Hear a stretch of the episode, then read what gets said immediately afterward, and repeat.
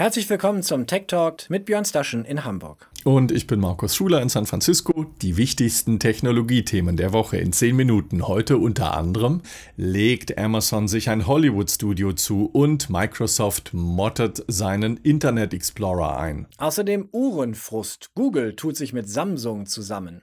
Und das Berliner Startup Trade Republic wird mit 5 Milliarden Dollar bewertet. Bei den Streaming-Plattformen, da hinkt Amazon gefühlt zumindest Branchengrößen wie Netflix, HBO oder Disney hinterher. Die Benutzerführung im Streaming-Portal von Amazon Prime Video sieht nicht nur altbacken aus, auch so manche Eigenproduktion, da ist die Qualität manchmal doch deutlich schwankend. Nun aber, Markus, will Amazon aufholen und ernster genommen werden. Es geht aber auch darum zu wachsen. Das sind die beiden Gründe dafür, dass Amazon offenbar den Kauf eines der großen, renommierten Hollywood-Studios vorbereitet, Markus. Und zwar MGM, das Studio, dem unter anderem Filme oder zumindest 50 Prozent davon wie James Bond gehören, Robocop oder so Blockbuster wie das Schweigen der Lämmer. MGM steht Gerüchten zufolge schon seit Dezember vergangenen Jahres zum Verkauf. Die Pandemie hat dem Studio wohl zugesetzt, berichtet der Branchendienst Variety. Der Löwe aus dem MGM-Logo brüllt nicht mehr ganz so laut. Zwei andere Interessenten an dem altehrwürdigen Studio sind offenbar aus dem Rennen. Sowohl Apple als auch der Kabelanbieter Comcast haben abgewunken. Sie hatten MGM auf rund 6 Milliarden Dollar taxiert, Markus. Zwischen 7 und 10 Milliarden Dollar wäre Amazon wohl bereit, für den wohlklingenden Namen Metro Goldwyn Mayer zu zahlen, sollte der Deal zustande kommen. Damit würde sich der Handelsriese aus dem kalten Seattle Seattle an der US-Westküste bei einem der ältesten Studios im sonnigen Beverly Hills einkaufen. Amazon dürfte es vor allem auf die Bibliothek von MGM abgesehen haben. Eine einmalige Chance, twittert Jason Hirschhorn, selbst einige Jahre im Aufsichtsrat von MGM. Aber was, Markus, bedeutet das für den kommenden James Bond-Film? Wird der noch im Kino Premiere feiern oder nur exklusiv im Streamingdienst Prime fürs Pantoffelkino? Offenbar sind auch die Verhandlungen mit dem James Bond Broccoli Clan diejenigen, die nicht ganz einfach laufen und die die Gespräche über den MGM-Kauf zuletzt verlangsamt haben. Insgesamt umfasst der Katalog von MGM gut 4000 Filme. Zum Beispiel ist der Hobbit dabei oder Terminator sowie 17.000 Stunden TV-Material. Damit ließe sich eine ganze Weile gut leben bzw. streamen. Amazon hat dagegen was, was den Kinos im vergangenen Jahr fehlte. Nach eigenen Angaben kommt das Unternehmen derzeit auf 200 Millionen Prime-Video-Kunden. Echte Pandemie-Gewinner. Amazon-Gründer Jeff Bezos sagte kürzlich vor Investoren, dass von diesen gut 200 Millionen 175 Millionen im vergangenen Jahr Filme der Plattform geschaut hätten. Für Amazon wäre der Kauf von MGM finanziell eher ein Klacks, also Portokasse. Das Streaming-Business ist aber eins der am schnellsten wachsenden Geschäftsfelder. Allein im vergangenen Jahr hat Amazon gut 11 Milliarden Dollar in Eigenproduktionen gesteckt. Nochmal zum Vergleich. MGM soll nun 7 bis 10 Milliarden Dollar kaufen. 11 Milliarden, das ist im Vergleich zum Vorjahr ein Plus von 40 Prozent, Markus. Trotzdem kommt Amazon mit Eigenproduktionen längst nicht so weit wie mit dem Aufkauf einer großen Hollywood-Bibliothek. Wann der Deal über die Bühne gehen soll oder ob er überhaupt zustande kommt, das ist noch unklar. Themenwechsel, Björn. Lange war er das am weitesten verbreitete Programm für die Webnutzung, also für das Surfen im Netz. Nach einem Vierteljahrhundert hat Microsoft nun das Aus für den Internet Explorer angekündigt. Sind wir nicht alle damit groß geworden?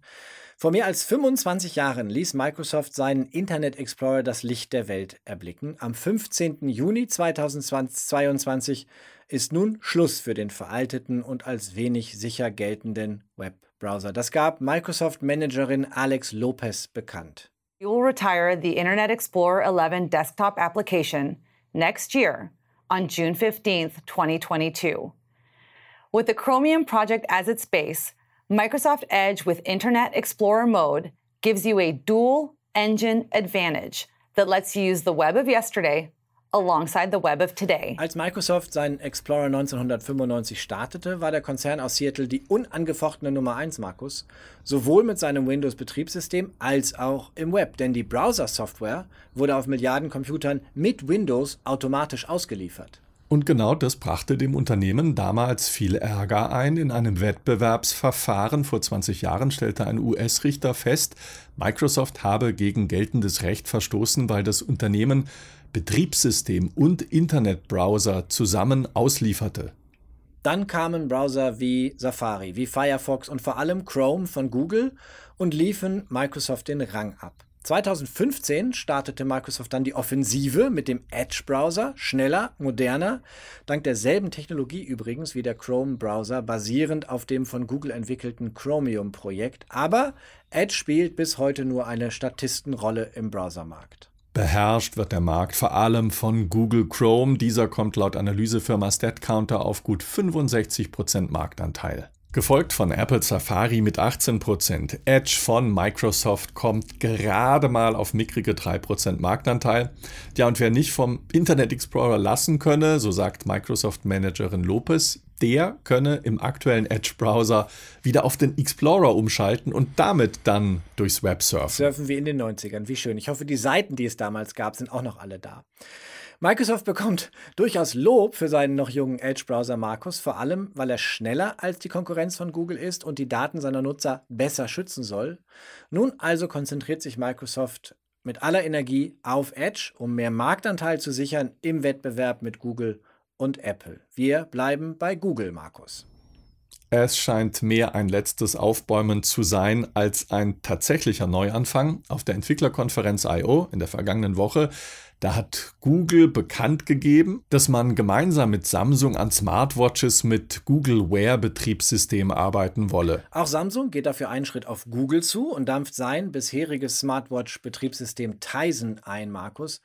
Beiden Unternehmen dürfte der Schritt eher leicht gefallen sein, denn beide sind mit ihren Uhren alles andere als erfolgreich. Und das ist schon bemerkenswert, Björn. Wir sprechen hier nicht über eine Konzernklitsche aus Kassel, wobei Kassel ja auch ganz schön sein kann, sondern wir reden hier über den Weltkonzern Google, der es über Jahre einfach nicht auf die Reihe bekommen hat, den Markt der Smartwatches mit seinem Betriebssystem nur annäherungsweise zu erobern. Und das ist umso bemerkenswerter, als auf diesen Geräten ja die Daten erhoben und gespeichert werden, Markus, die viele als wichtiges künftiges Geschäftsfeld sehen, nämlich Gesundheitsdaten. Manche Menschen gehen mit ihrer Smartwatch am Arm sogar ins Bett. So nah kommt kaum ein anderes Gerät an Nutzerinnen und Nutzer heran. Google Smartwatch Geschichte ist eigentlich eine Geschichte des Scheiterns, obwohl Google ja Ressourcen ohne Ende nutzen könnte. 40 Millionen Dollar soll Google in die Smartwatch-Entwicklung von Fossil investiert haben. Für 2,1 Milliarden Dollar hat man vor ein paar Jahren den Uhrenhersteller Fitbit gekauft und trotzdem läuft Android Wear, das Betriebssystem, der Konkurrenz um Lichtjahre hinterher. Ein Grund könnte auch die Chip-Knappheit sein. Google setzt bei seinen Systemen auf Qualcomm-Chips und es hat lange gedauert, bevor ein neuer Qualcomm-Chip auf den Markt kam. Der neue 4100er wird bisher in einer einzigen Smartwatch eingesetzt, Markus. Mal sehen, ob die Zusammenarbeit mit Samsung nun endlich etwas mehr Erfolg bringt. Auch Samsung hat bisher weniger Erfolge verbuchen können das liegt ja nahe, tun sich zwei zusammen, die es nicht schaffen und dann schaffen sie es. Genau. Schauen wir lieber auf eine Erfolgsgeschichte aus Deutschland, Markus, auf das Startup Trade Republic aus Berlin. Die haben gerade eine neue Finanzierungsrunde hinter sich gebracht und 900 Millionen Dollar eingesammelt. Der Wert von Trade Republic wird von den Investoren auf 5,3 Milliarden US-Dollar geschätzt. Und was ist Trade Republic? Formal heißt das Unternehmen Trade Republic Bank GmbH, ein deutscher Online-Broker mit Sitz in Berlin. Das Unternehmen bietet seinen Kunden die Möglichkeit, über eine Mobile-App börsennotierte Wertpapiere und Kryptowährungen zu handeln. Und das, so heißt es, provisionsfrei. Markus, das stimmt formal auch. Das Unternehmen bekommt aber von seinen Handelspartnern, über die die Geschäfte abgewickelt werden, Rückvergütungen. Hat das Einfluss auf Kurse? Die wichtigsten Partner sind die Finanzdienstleister HSBC Trinkhaus und Lang und Schwarz Exchange. Trade Republic wurde 2015 in München gegründet, im Startup-Inkubator der Comdirect Bank. Gründer des Unternehmens sind der Philosoph Christian Hecker, der Physiker Thomas Pischke und der Informatiker Marco Cancellieri. Seit Februar 2019 ist der Wertpapierhandel per App in Deutschland schon für einen geschlossenen Nutzerkreis freigegeben. Seit Mai 2019 ohne Beschränkung. Diese neue Finanzierungsrunde, Markus, die bringt gewichtige Investoren, unter anderem Sequoia, TCV, Thrive Capital sowie Creandum. Große Fonds, große Gesellschaften im Bereich Fintech. Das Invest macht Trade Republic zu einem der größten Fintech-Startups in Europa, obwohl es bislang nur in Deutschland, Österreich und Frankreich aktiv ist. Unternehmenschef Hecker sagt aber, mit dem neuen Kapital, da wolle man weitere Märkte in Europa erschließen, darunter Spanien, Italien, Benelux, Irland und Finnland. In Zeiten negativer Zinsen auf Sparguthaben hoffen Unternehmen wie Trade Republic, die Schwelle für Nutzerinnen zu senken und mehr in den Handel mit Aktien und Derivaten zu locken, weil es ebenso einfach ist. So wie beispielsweise sehr erfolgreich ja, Markus, die App Robinhood in den USA. Immerhin, Trade Republic verspricht seinen Anlegern eine Einlagensicherung von bis zu 100.000 Dollar. Kritiker aber sehen das Geschäftsmodell durchaus als fragil, denn Trade Republic verdient nur, wenn auch das Handelsvolumen stimmt. Und diese Kopplung kann durchaus Probleme machen, auch Trade Republic setzte beispielsweise im Januar den Handel mit der GameStop-Aktie aus. Wir haben hier berichtet, als Kleinanleger den Wert deutlich nach oben trieben.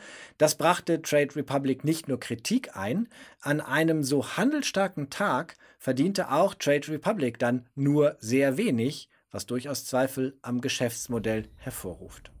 Keine Zweifel, lieber Kollege, gibt es indes am Geschäftsmodell des Tech Talk bei Tagesschau 24. Wir kommen nämlich einmal die Woche frei Haus im TV, im Radio, in der ARD Infonacht und als Podcast auf allen gängigen Plattformen oder unter techtalk24.net sowie auf der YouTube-Playlist der Tagesschau. Tschüss, bis nächste Woche. Tschüss und goodbye.